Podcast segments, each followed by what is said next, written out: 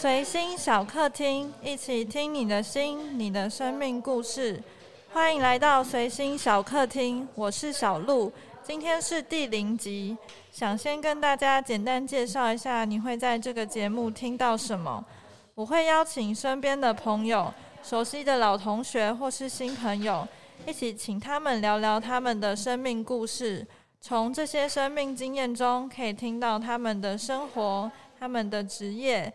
他们的兴趣，他们的选择，透过许多人的声音，带我们听见不同的故事，不同生活的可能性。那什么样的人适合收听我们的 Podcast 呢？只要你对人有兴趣，你喜欢听故事，你喜欢认识不同的人，那就欢迎你锁定我们的频道。为什么我会想做这个 Podcast 呢？因为之前有看到，嗯，庄一凡他在执行一杯咖啡一个故事这个计划，他在街头上呢邀请许多人，嗯，一起分享他们的生命故事，不论是开心的、悲伤的，各种可能的生命故事，都可以带我们认识不同的世界，还有认识不同的价值观。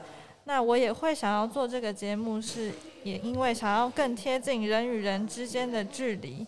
因为嗯，虽然我可能脸书朋友有快一千位，但其实每一位真的嗯有深度认识的，其实非常非常的少。所以也想要借由这样的节目，可以更贴近人与人之间的距离，可以更认识他是什么样的人。